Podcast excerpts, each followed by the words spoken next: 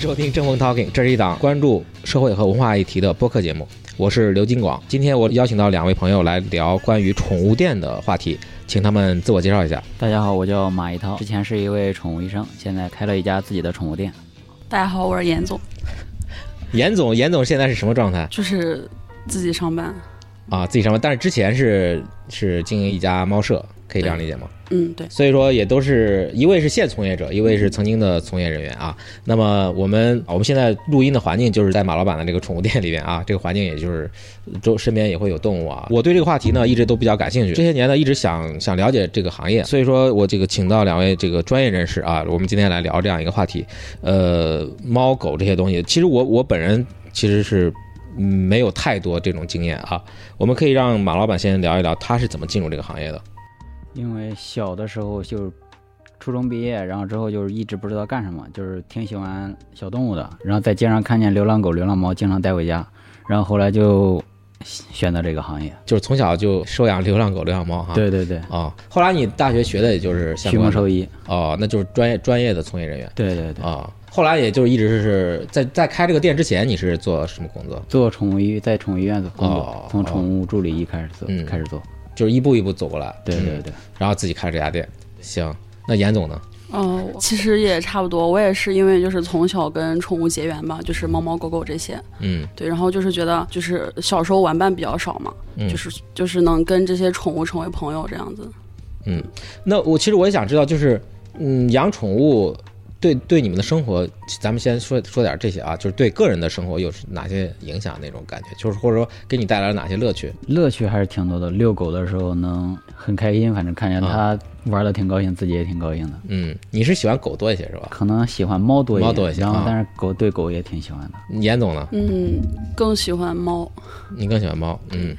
但是你你小时候你也养猫吗？小时候也养过，就是哦爷爷奶奶家养的。那咱们再看一下，就是我们怎么样进入到这个行业啊？因为毕毕竟你可能是，呃，小时候喜欢，或者说或者说就是对这些猫狗啊有一些这种情愫，但是怎么进入这个行业，其实还是有一定门槛的，对吧？像刚才啊马老板说这个，他以前就是学这个专业的，那就可能比较水到渠成的进入这个行业。那严总，你是你当时那时候经营猫舍是什么情况？嗯，一开始就是因为单纯的喜欢动物，对，然后嗯那段时间就是也没有想好说自己要做什么事情，嗯当时身边也有朋友就是选择了宠物这个行业，然后就想说自己要不要也尝试一下。那马老板，你这个店现在是什么一个状态？也可以介绍一下。嗯，反正开业了有，二零二零年开的业，七月份，嗯，然后正好到现疫在情，对疫情对之对后反正美国疫情都赶上了，啊 然后大水也赶上了。啊，对对对，那你那时候大水，你应该是刚开业，嗯那时候是从老店搬到新店，正在装修，对对对，那反正挺挺不容易。 嗯，是这两年一直在坚持，也就是说啊，对嗯现在我看这个环境，现在这边这个现在运营成本怎么样？运营成本其实挺高的，因嗯为想货物想拿到一个利润点，因为进口的东西它利润本来就低，啊，所以说你通过量然后来降低成本，嗯所以说每次压货挺挺多的。就这边你这边的东西都比较走中高端多一些，嗯，你可以简单介绍一下你的这个货物的这个就是怎么说进货渠道，还是说我也不太了解，反正选在选货方面吧，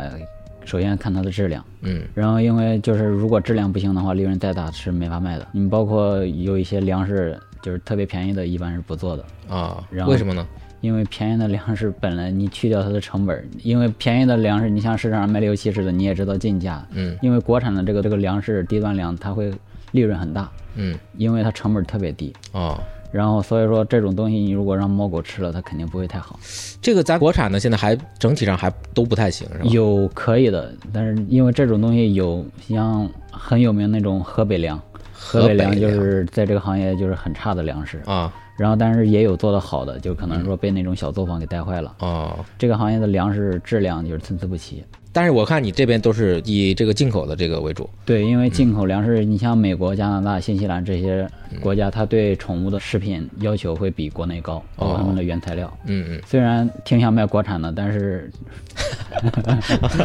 因为国产有的东西也是能卖的，你像包括我们那个小青鲨还是挺好的。嗯小什么？小青鲨，其什么？哦哦，你说那个猫砂是吧？啊、呃，小青鲨粮食，啊，也是粮食啊，我嗯对不懂对这些啊。对因为，就是遇到这种专业名词的时候，你要做一个解释。一般来说 啊，因为因为这个不不是大家谁都能听懂的。好，嗯那个这个咱们一会儿可以再慢慢展开。那你那个严总，你当时那个猫舍是当时是怎么样一个状况？我那个猫舍就是很简单一个模式，就是我自己一个人，然嗯后一个笼子几只猫。主要租金也省了，对我是自己租了一个自己住的房子，嗯然后有腾出来一个房间，就是给那些猫住这样嗯子。嗯。那你的那些客户怎么去怎么吸引客户呢？嗯，像群里面就是比如说住的小区那种物业群，啊，对，然后有的时候也会比如说朋友介绍啊这样子，嗯就互相推广，就行比较单一，比较单一对，但是它成本会更低，运营成本。还可以。嗯，如果这些宠物它吃了这些不太好的粮食，那么从长期看对它身体会有一些损害，那么有也就会有一些后果。你这个你你比较了解，可以展你开讲像一讲这种便宜的粮食，最差的粮食，它你像几块钱一斤的粮食，啊。人家工厂的工人钱、机器钱，然后损耗加上成本之类的，运输对运输还有包装，你像它成本能是多少钱？啊对然后他会拿什么东西？上面写的有什么牛肉？你现在市场上牛肉边角料都都多少钱一斤？啊是然后他会用大量的一些土、一些敷料之类的，就是没有任何用 土嗯然后往里面添加，它成本特别特别低，然后再堆上大量的诱食剂，没有猫狗不吃的，反而越便宜的粮食几乎都是用诱食剂，哦，然后诱食剂对，就是让这个粮食会让猫它就特别爱吃，哦，是哦就让它它它感觉很香。那就这让里它面是一变得些挑食，添加剂，因为粮食这个东西它是每天都要吃，它是日粮，它是要长期吃下去的。对毒素一点儿可能没关系，它慢慢积累，积累成大的，它就会造成虫发的病肝脏、肾脏，啊，因为毒素都是通过这些地方代谢出去的。嗯当一定程度，包括它免疫力下降，说不定哪天就爆发了。嗯，然后就可能要这些年省的粮食钱都送给 医院，这就是他们都说宠物医院看病看不起的原因，哦因为在粮粮食上省的钱都还给医院了。嗯，这个我觉得这个可能很多人都不太了解，就特别是一些想想要去养一只猫或者狗的一些朋友，这个我觉得是一个需要了解的一个知识，出于一种爱心的那种呃经营之道，应该可以因这样为理现在解。其实市面上，嗯，像马老板这个店的话，它是属于中高端，但其实像那种低端的店也很多。低端店就是还是有很多店在卖这一类的嗯因为这个低端粮食挣钱，啊，因为它本身进价可能五块啊钱、五六块钱，它可以卖到五六十。哦，那差嗯也太多、太多了，对，但是高端了，你粮食可能就就三四十，你嗯卖到七八十不会有人买，所以说你只能往上面加很少一部分钱。但是就是即使这样的话，你还是愿意做对，因因为自己喂出来的，你像我有些很多客户，就从嗯小狗从小的时候就跟着我，在我店里面买东西，就是我按照我的方式喂养，没有一个是不好的。啊，猫特别顺，长得也健康，体态也特非常完美那种，嗯嗯。而且几乎不去医院。对对对，我觉得这个其实是一个良，就是从一个行业或者一个店的长远发展发展来看啊，这个其实应该是应该提倡这样一种经营的方式。比如说，你可以以自己一天的这个工作的这个安排来介绍一下，或者一周的这个工作安排，可以来谈一谈这个店的整个的这个经营情况。因为你看，咱们今天是一个稍微店里要清闲一些的一个一个一个状态，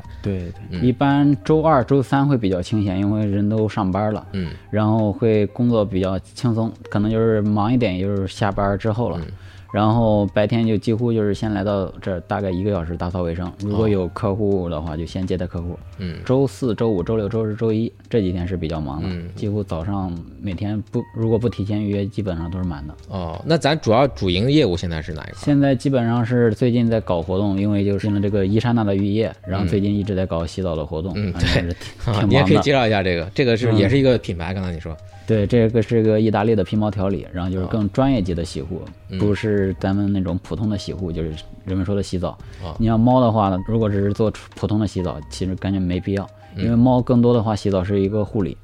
这个护理是怎么理解？因为猫的话，它是半驯化状态，它祖先是一个野生动物，哦它是完全不需要洗澡的。然后咱们那个皮毛调理，是因为这个猫都在跟家跟庭人接陪伴，触嗯对，跟人人接触，你不可能、按说猫可以一辈子不洗澡，但是你人受得了吗？哦嗯它是要跟你天天抱抱，然后还要再上床的，所以说哦你必须是得因为做这到个这个清洁的工作。是为了让人以后更健康，就是对，所以说就是也得考虑动物的福利，所以说选择用一款好一点的浴液，洗出来的效果也会好。嗯，包括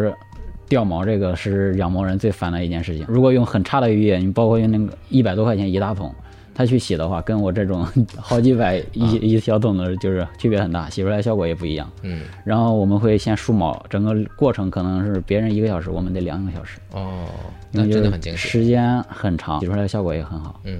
然后但是反正价格肯定是贵的。啊，哈是，那物有所值。对对对，刚才他说那个洗澡的时候，你你刚才笑什么啊？没有你我想到笑什的么是掉 毛，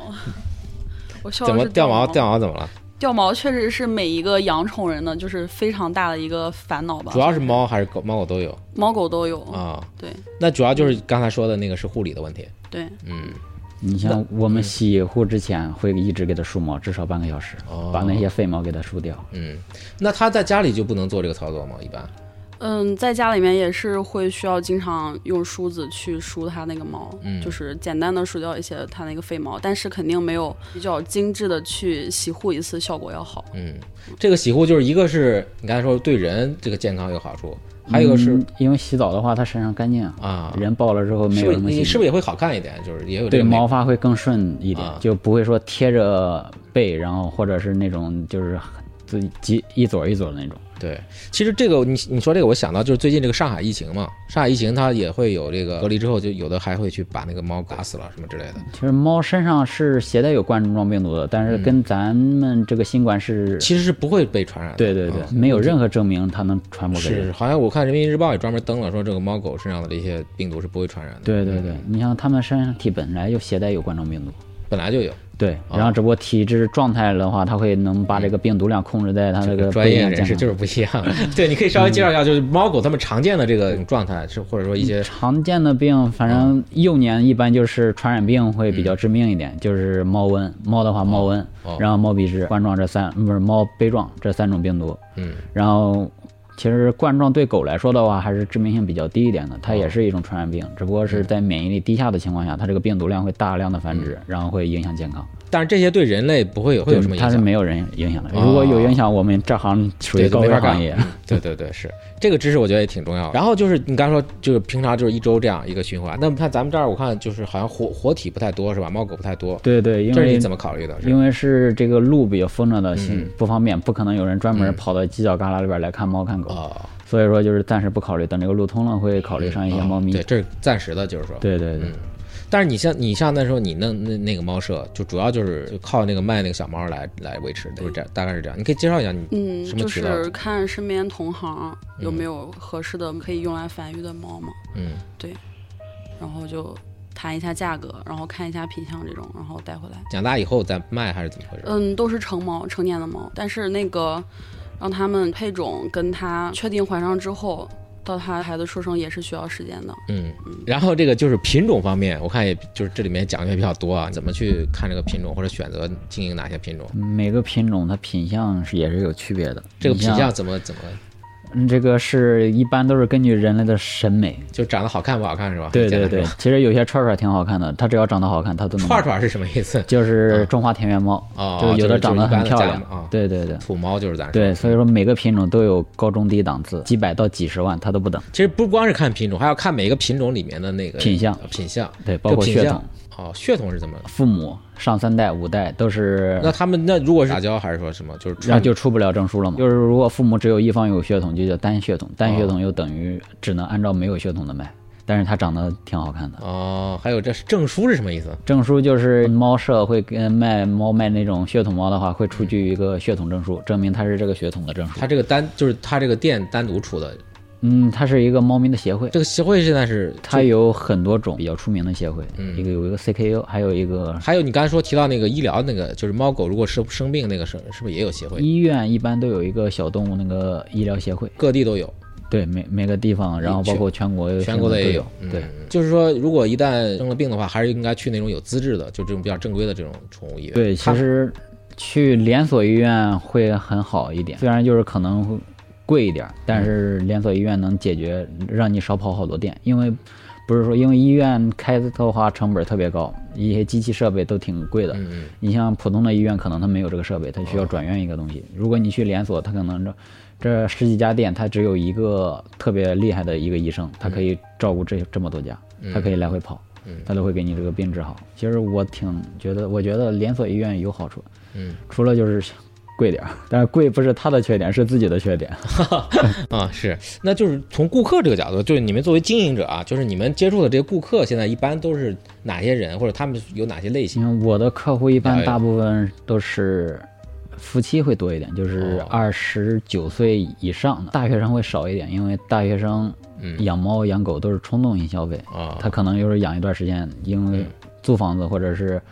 去外地，然后分手都会导致这个也不稳定生对活。嗯对，可能猫就卖了、遗弃了，都会出现这种情况。这个你还就是你会看他这个人到底是不是真的能够把这个猫养下去，是吧？对对对，嗯就是可能说你如果经济实力就是自己都顾不好，我都不建议嗯你养这些，再降增加自己的负担，这样他俩过得都不好。严总，你考虑过这个问题吗？当时我其实养我第一只猫的时候，就是属于冲动型的。啊我是在路边遇到它的，嗯就当时就觉得，嗯，这只猫看起来好像还挺可怜的，带回家吧。嗯，当时就是还在上学嘛，大学的时候，说点不好听的，当时自己的这个吃饭都顾不上，嗯，他就是啊嗯你刚才说的就是他这种人是吧？对， 就是我这种，但是我没有弃养，我坚持到了现在。嗯，那就是你这是冲动，但是也都坚持下来了。啊、对，，因为从确冲实动开始是，的。对，确实是很喜欢，而且他嗯们也确实陪伴了我很久，两三年。你看，哦有的人养了就觉得抓人，跟人不不爱跟人玩儿，嗯然后还有一个就是抓沙发，这些其实都是应该考虑的问题。如果能接受再买，大部分都是嗯没有考虑，就是一时上头觉得买个猫好玩儿。还有就是刚才你说那个，就是你不想把这个猫卖给这些学生啊，这些是也是出于对你售出的这个宠物的一对种对对保护，我觉得是。对对，因为我卖的猫都是自己繁育的，从小看到大的，过得不好，心里边肯定不舒服。嗯，我觉得这个是一个开宠物店的人特殊的一个事情，这跟卖其他商品是很不一样的。对对对，嗯，你当时是不是经营猫舍的时候也有这样一个？对，心就理是前，最起码前期吧，会定时去跟这个顾客去联系。嗯，就是卖出去以后还会对联系。嗯，，对，就是让他发一下这个猫现在的情况之类的。那他要不配合呢？没有遇到过这种。啊、还是可以的，是吧？一对般来，我觉得这个是挺挺有意思的，就是让我觉得它不仅仅是一个商品，它也是一个一个生命。对，我觉得这是最基本的我们要做到的一个一个地方。嗯，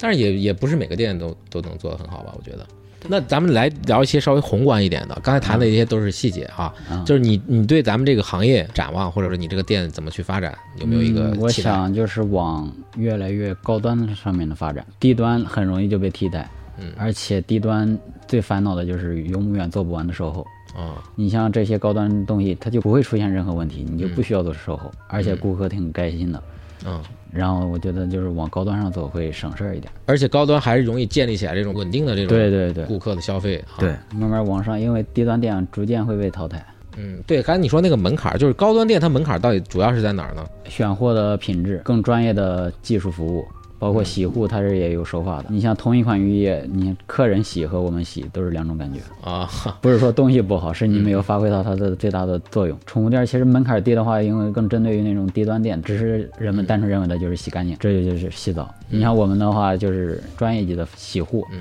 洗护就是说一洗一护，并非就是传统的那种洗澡，包括这个伊莎娜这种是皮毛调理，它能把你的毛发恢复到最佳状态。看来这个就是洗护是一个核心的一个经营的对这对个对内容。，因为社区店主要就是服务是旁边周围社区的人民，对对，他们最常用的服务就是洗澡。像泰迪这种需要拉毛，主人不会说专门学一个这个拉毛，因为拉毛也挺累的啊，嗯自己在家可能就是单纯的吹一吹，然后也平时也不梳。然后泰迪这种。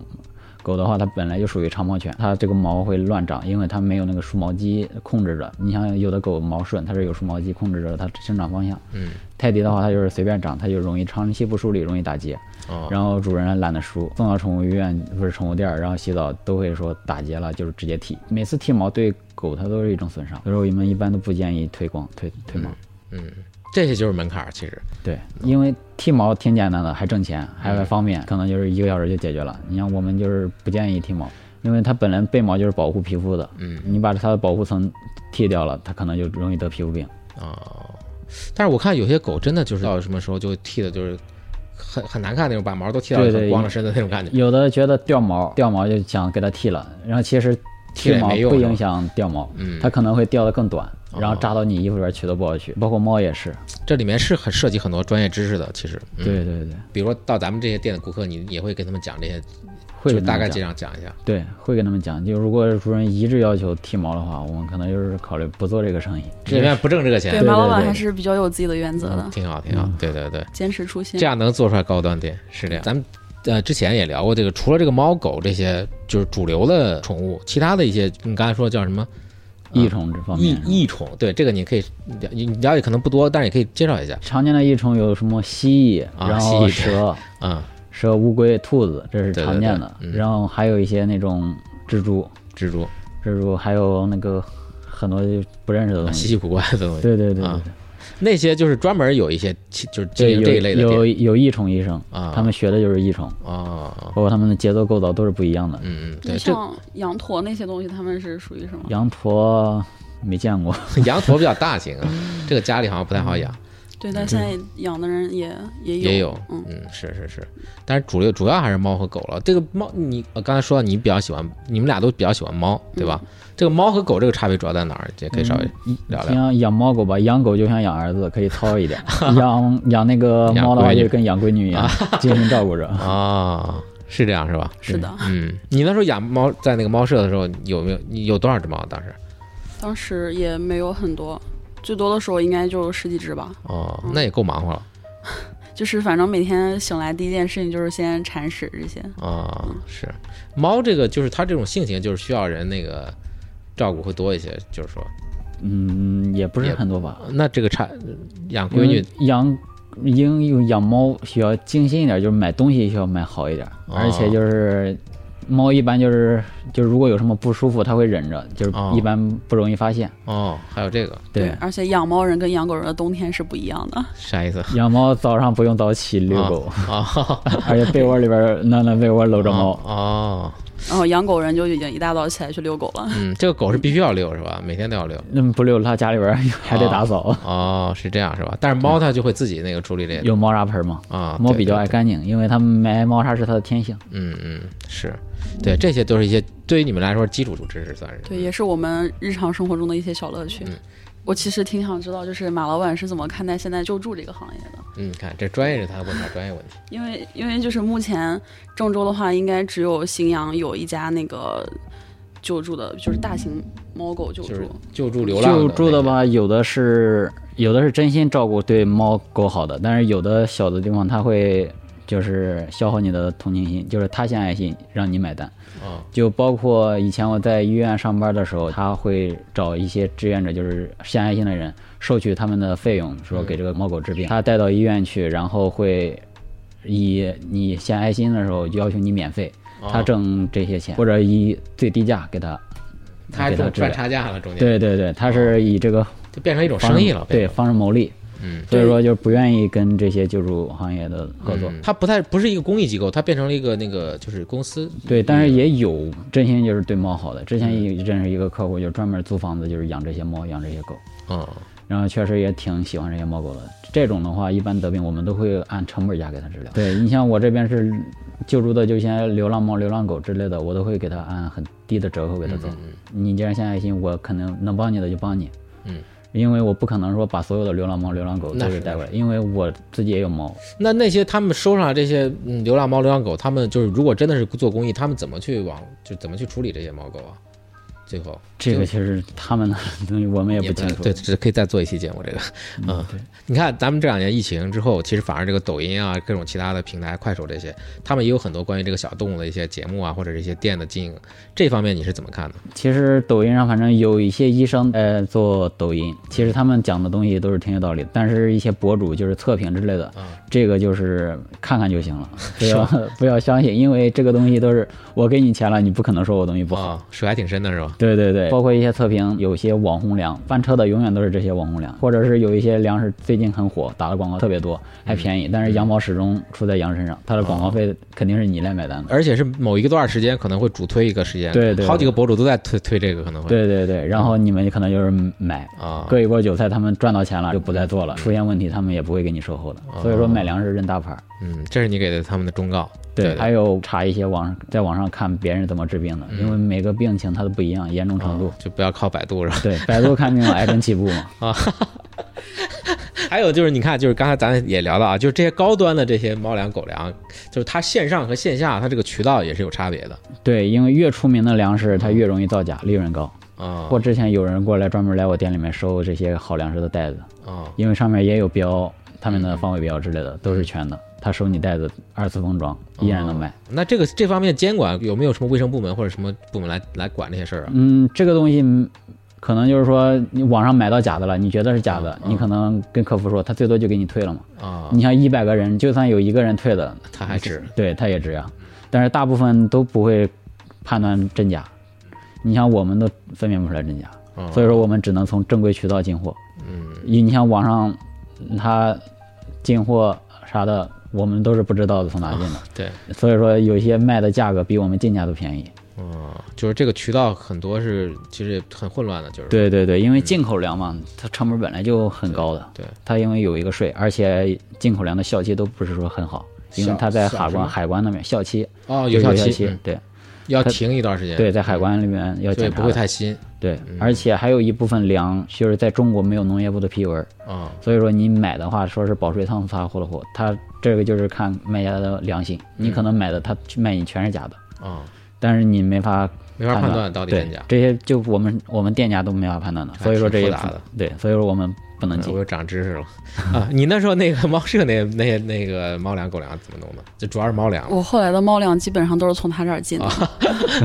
那就有有保买障猫了。粮认准马老板。啊、可以可以，嗯这可以作为这一期的广告语。比如说，那像以前那个，像以前咱们这个家里条件不太好的时候，那你家里弄点那个自己做一些那个猫嗯粮，那些你现在你觉得这种情况自己做的话，一个是营养不均衡，不均衡你说偶尔吃一顿是没问题的。啊、你因为你猫的话，它本身是合成不了牛磺酸的，所以说你哦猫粮里面一般都会含有牛磺酸，哦，因为这个是保护视力的。猫爱吃老鼠，就是因为老鼠身上有大量的牛磺酸，哦是这样是吧？，对，保护眼睛。嗯。那如果要是就是一般要是在家里偶尔给它做一下，你觉得用什么比较好？一般有能达到生生食级别的人可以生食的级别的可以吃的，然后如果是达不到生食标准，就是冷冻七天以上，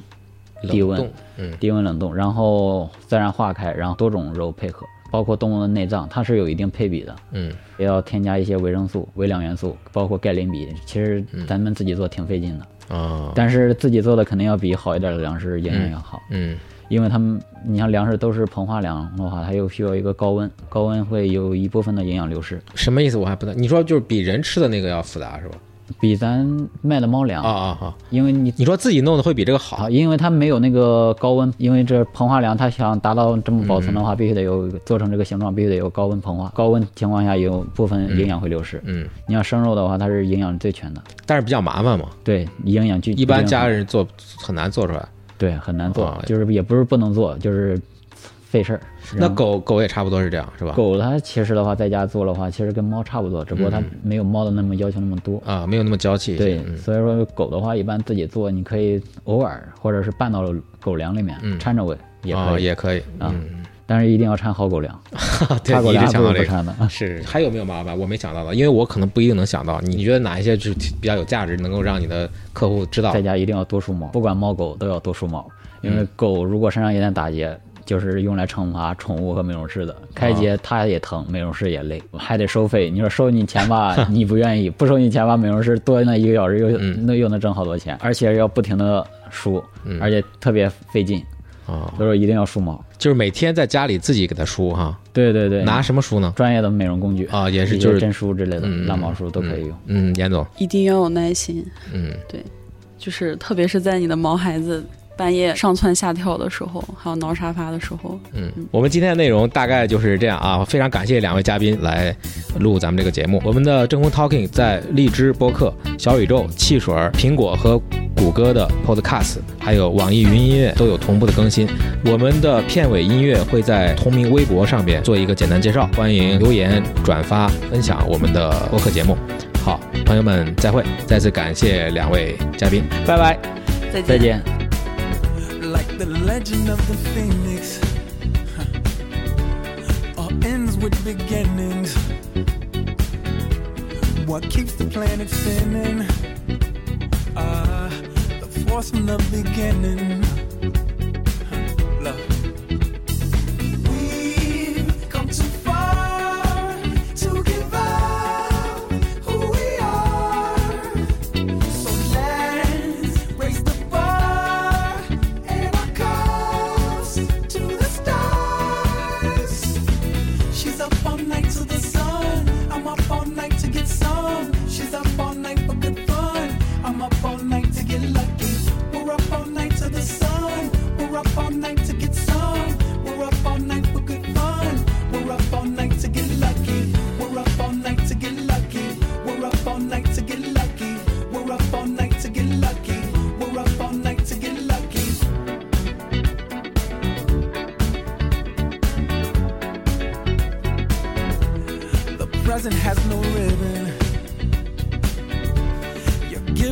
I'm giving? What is this I'm feeling? If you wanna leave, I'm with it. Ah.